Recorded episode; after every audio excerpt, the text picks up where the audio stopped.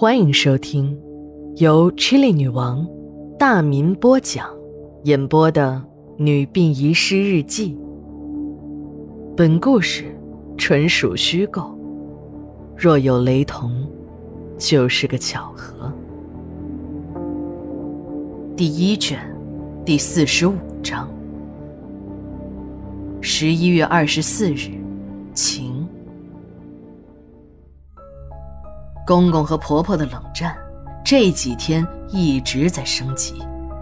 醋意大发的婆婆把公公从卧室赶进了书房。还好，我们家是三室一厅，要不然公公可就要睡地板了。我还傻乎乎的要去劝劝婆婆，毕竟李副馆长也是公公的亲生儿子，儿子出了事儿。老爸关心关心，那也是再正常不过的事儿。小豆包拦住了我说：“你不了解我妈，不要乱插嘴。劝不好不说，反倒是添乱。”小豆包最后贴近我的耳根，神秘地说：“哎，你不知道吧？咱妈和叶姨还是好朋友呢。”这倒是着实让我吃了一惊啊。婆婆和公公的旧情人居然会是朋友。原来，婆婆年轻时和叶姨是同一所医院的护士，住在同一个宿舍，是最要好的姐妹，也同时爱上了一个高大帅气的男医生。叶姨天性活泼，婆婆呢则有些矜持，叶姨就首先向那个男医生发动了爱情攻势。俗话说。男追女隔座山，女追男呢隔层纸。很快，在叶姨的主动表白之下，一对年轻的男女就坠入了爱河。婆婆心中虽然有些嫉妒，但碍于好姐妹的脸面，也不好表现出来。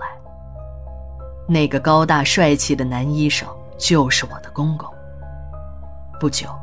组织上出面，把叶姨介绍给了革命功臣老李头。感情备受打击的公公就调到了另一家医院工作。其实，叶姨嫁给老李头的前夜和公公一夜缠绵的事情，婆婆心知肚明。那晚是婆婆主动让出了宿舍，到朋友家借宿。目的就是给公公和叶姨提供一个在一起的机会。就在我要上班的时候，叶姨哭哭啼啼的到我家来了。婆婆见到了叶姨，并没有生气的样子，而是非常客气的把叶姨让进了客厅，而且还狠狠的瞪了公公几眼，说：“什么事儿都想瞒着我，你这个挨千刀的，快去给人家小叶倒杯水去。”我们老姐妹有话要说。一看这场面，我才知道老公的决定是多么的英明。幸亏自己没有冒失的去劝婆婆，要是得罪了这个老太后，还不知道晚上要抓我们多少次老鼠呢。一到馆里，就看见几个姐妹围在一起，正在听晚上值夜班的秦姨说。昨天晚上，从陵园的那边不断传来恐怖的女人的哭嚎声，那声音呢低低的，但是却特别有穿透力。秦姨说自己一个晚上都没敢睡，满耳朵都是那些女人低沉的哭声。秦姨只有捂紧了被子，在床上哆嗦了一个晚上。本来胆子就不大的我，想想今天晚上轮到我值班。头皮一个劲儿的发麻。正在我胡思乱想的时候，两辆警车开进了殡仪馆的大院几个警察从车上走了下来，其中一台车上还抬下了一具遗体。我还以为是发生了什么案子，就凑上去看。一嘛是好奇，还有就是看看有没有自己负责的工作要做。史馆长。和其中一个领导模样的人交谈着，我们几个人就把这具遗体抬进了停尸间。这时我们发现，这几个警察呢不是普通的民警，而是监狱的狱警，而这具遗体就是监狱的一名犯人，已经六十多岁，在监狱中待了近三十年，老死在了监狱中。我们都很好奇，是什么大罪让这个人蹲了一辈子大狱呢？还可怜的老死狱中。几个狱警看我们好奇，就主动的说起了这个特殊的犯人。在狱警的讲述中，一个让人感觉酸甜苦辣、五味杂陈的故事逐渐的明晰起来。这个犯人叫老七，年轻时正好赶上了动乱的年代，就跟着上山下乡的热潮，被下放到了农村劳动。老七酷爱文学。经常呢写点文章，舞文弄墨的，这要是在现在还算不上什么，但在那个一切都要向工农兵看齐的年代，老七那就是现成的牛鬼蛇神，必然会被拉出去批斗的。稿子被烧了，书被当作擦屁股的纸扔进了茅房，老七也经常被造反派戴上高帽游街示众。被打得遍体鳞伤，更是家常便饭。然而，这一切并没有让老七放弃学习。改革开放的春风逐渐吹来，老七赶上了恢复高考的好政策。从来就没有放弃过文学梦想的老七，顺理成章地考上了一所重点大学的中文系。老七毕业后，被分到了市文联工作。成了一名笔杆子，结婚后还有了一个女儿，幸福的生活正在向老七招手。人怕出名，猪怕壮，也正是这支笔，又给老七惹了大祸。老七文章写得好，引起了文联的一个领导的嫉妒，就设了一条毒计来陷害老七。这个领导找了一个女下属。让她以请教写作为名勾引老七，并许诺事成之后就把这个下属调到办公室工作。为了能让假戏成真，领导呢还准备了两瓶加了春药的汽水，嘱咐女下属一定要一人一瓶都喝光。星期天的晚上，文联值班室，一场精心策划的阴谋正式上演。令人没有想到的是。老七喝完汽水后，憋得满脸通红，热血沸腾，而那个女下属呢，则昏死过去。正在家中等待女下属好消息的领导，突然发现，老婆让买的那包老鼠药不见了，剩下的那个纸包是兽医给开的发情药。他一定是太紧张，搞错了，把老鼠药当成了发情药，下到了汽水里。领导只是想治一下老七，并不想搞出人命，就急匆匆地跑到了单位。然而，一切都已经太晚了，女下属已经死了，而老七……领导一看没有办法，只好将错就错，报了警。那个年代最不能出的就是男女问题，一旦有女人告你耍流氓，你就死定了。不需要什么证据，只要女人一张嘴，那你就是再冤枉也只有大牢里见了。别说老七还杀人辱尸，那更是罪加一等。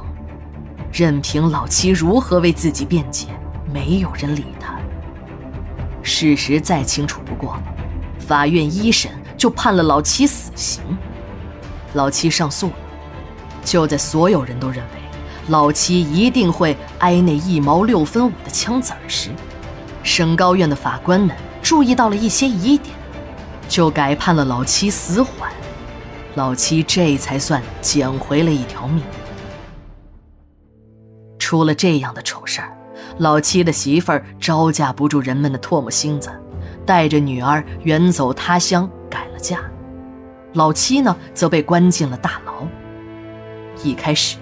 老七还不断的写着申诉材料，但随着一份份材料石沉大海，杳无音信，老七的精神慢慢崩溃了。每天除了劳动改造，就是站在一边傻傻的发愣。老七的言语越来越少，渐渐的适应了监狱的生活。由于老七的罪行严重，并不在减刑之列。直到八年后，政策松动了，他的刑期才由死缓、无期再减到有期。就在老七还有两年就要出狱的时候，一个让老七兴奋的消息传来：老七的女儿来看老七了。老七的女儿随母亲改嫁后，继父很看不上她，经常打骂。老七的女儿呢，过早的就进入了社会，慢慢的就学坏了，在一家夜总会里当起了小姐，做起了皮肉生意。母亲临死之前告诉他，他的亲生父亲在监狱服刑。女儿的到来又让老七看到了一丝生活的希望，然而这个希望马上就破灭了。就在父女俩洒泪分别后不久，老七的女儿被人发现裸死在和殡仪馆只有一墙之隔的陵园荒草中。警察在现场没有发现有价值的线索，这就成了一个无头公案，被搁置下来。眼看着老七的刑期已满，然而老七却说什么也不肯出去，就要在监狱中过一辈子。三十年的牢狱生活，再加上女儿的惨死，让老七对外面的生活充满了恐惧，彻底的认同了监狱的生活。在老七的眼中，只有监狱是最安全的，没有人陷害他，还免费提供住宿，一日三餐也不用操心，有了病呢还享受公费医疗。社会上哪儿还有这等美事儿啊？然而。这只是老七一个人的想法。监狱有监狱的规定，服刑期满的犯人是一定要释放的。监狱的教官们还真是头一次见到有不愿意出去的犯人，就想了个办法，说那监狱大门外面有两个纸箱，你去取回来。老七刚一出监狱的大门，大门立即关死。老七这才明。管教们是把他骗出了监狱。老七站在路边，冥思苦想：有了，没犯罪不让进监狱，那他犯了罪了，不就能回去了吗？一天水米未进的老七游荡在公安局的大门前，一个中年女子从老七身边路过，老七看见女人脖子上闪闪发光的金链子。冲了上去，一把搂住了女人的脖子。公安局值班的警察迅速的跑出来，当场就把老七抓了个正着。其实，老七压根儿也没想跑。审讯室内，警察告诉老七：“你这是非常严重的抢劫罪，要判十年以上的，态度好点。”没等警察说完呢，老七长长的出了一口气。暗自庆幸，终于可以又回到监狱了。对于稳定的生活来说，自由又算老几呀？就这样，老七实现了自己的梦想，就老死在了监狱里。秦乙是我们管理的老人，他神秘地补充道。我呀，亲耳听到过老七女儿遇害的那午夜，也传出来一阵阵女人的哭声、喊叫声。没想到啊，这第二天就出了人命啊！就在这时，墓地的管理员张大爷溜达了进来。秦姨看我和刘姐一脸的迷茫，就说。不信呐，你问问老张头，他可在陵园干了一辈子了。秦姨边说边向老张头努了努嘴：“大点声，你说什么？我听不见。”我们这才想起来，这张大爷是个残疾人，耳朵有毛病，就是在他耳边打雷，他也不会听见。让他看陵园就是个摆设。好在那陵园呢，也没有什么好偷的。这个张大爷一辈子无儿无女，每天都是一个人吃饱，全家不饿。没事的时候就爱到殡仪馆里聊会儿天儿。其实啊，他什么也听不见，也就是找个人多的地儿排遣一下寂寞罢了。我的脑袋中全是那夜半女人的哭声。正在我为今天晚上要值班的事儿挠头的时候，史馆长来了。领导就是领导，就是知道员工在想什么。英明的史馆长决定，从今天起，女同志就不用值夜班了。特殊时期，有两个男同事来值班。说着，还领着张哥去了保卫室，把橡皮棒、警棍都拿到了值班室。